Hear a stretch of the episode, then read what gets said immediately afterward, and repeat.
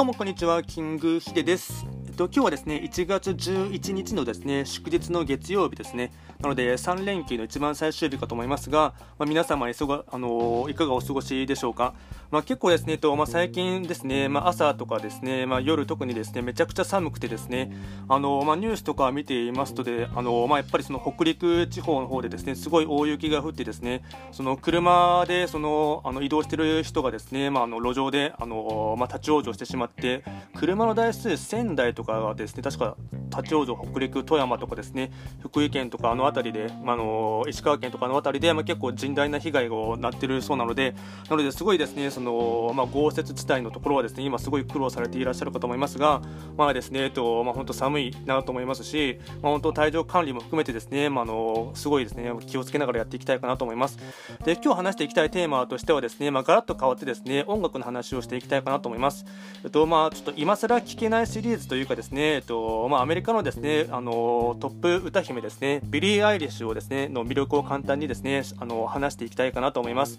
まあ、のビリー・アイリッシュですね、えっとまあ、2020年の1月にですねなのでちょうど1年前ですね開催されましたグラミー賞でですね、まあ、合計5部門を受賞して、まあ、史上最年少の、まあ、記録を塗り替えてですね、まあ、本当すごいですね天才歌姫ですね。で受賞した当時がですね18歳ですね。で、まあ、どんな風に音楽生活生活、まあ、制作してるかっていうとですね、まあ、実の兄であります、まあ、フィアネス・オコネルとですね、まあ、一緒に自宅でですね、えっとまあ、部屋の中で曲作りをしてですね、まあ、大ヒットした後でもですね、まあ、自宅の、まあ、小さいですね、えっとまあ、スタジオ、まあ、スタジオ兼家自宅みたいなところでですねレコーディングを続けているっていう感じですね。でまさにですねその、まあ、現代のシンデレラガールのようにですね、まあ、音声ファイルの共有サービスの、まあ、サウンドクラウド上にですね、まあ、自身の曲を一番最初にアップしたのがですね2015年ですねにアップロードするとですね、まあ、瞬く間に楽曲が広まっていって、まあ、それがですね、まあ、目に留まってですねその、まあ、レコードレコード会社にですね目に留まって、まあ、メジャーデビューにこぎつけたっていう感じですね。でやはりですねその、まあ、すごいですね、まあ、本当に、まあ、お兄ちゃんと一緒にですね曲作りしながらですねあとツアー行くときはですねお父さんお母さんと一緒にですねツアー回っていくっていう感じのですね、まあ、本当天才的な人なんですけども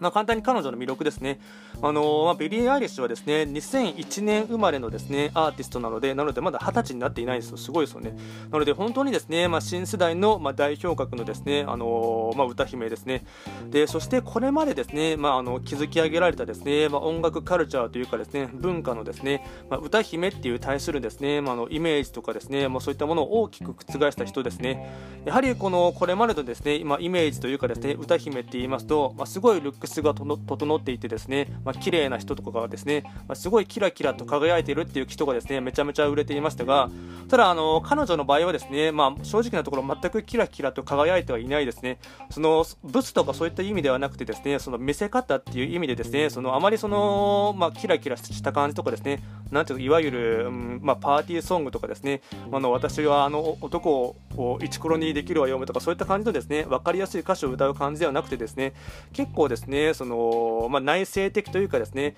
心の葛藤とか精神的なことをですね、歌うことが多いので、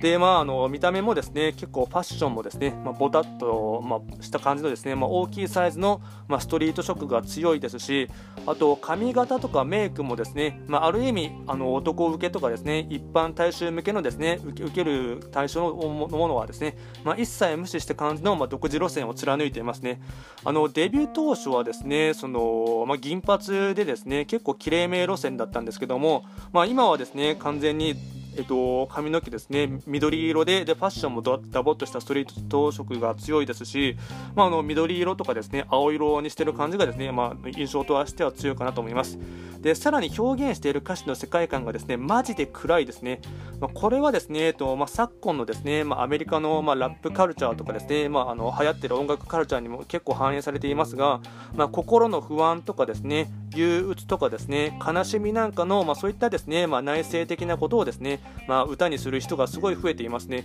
まあ、この辺りがですね、えっとまあ、ダークポップとかですね、あとサットラップっていうのが、まあ、そういったあのラップカルチャーがですね台頭してきてですね、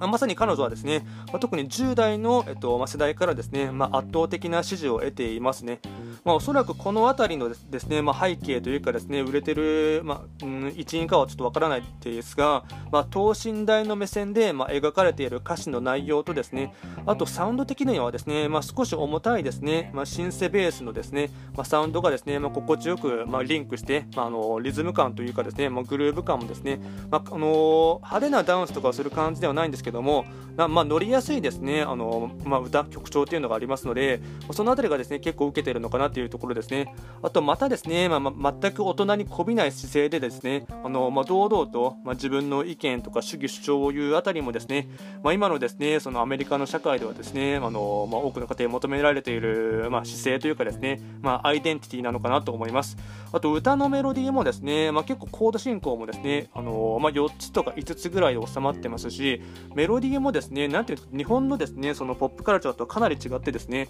そのうんなんていうんですかわびさびがですね効いていないというかですねあのー、まあ、メロディーも結構淡々としてですねとささやく感じのものが多いのであのー、まあ、その辺りがですねまあ、ちょっとあのー、まあ、かなり時代は変わったなっていうのもすごいですねあの特徴としては思うですね。新たな新世代の歌姫かなと思います。今回は簡単にですねビリー・アイリッシュのですねと、まあ、魅力をですね、まあ、完全に僕の独自の私見であのあの話をさせていただきました。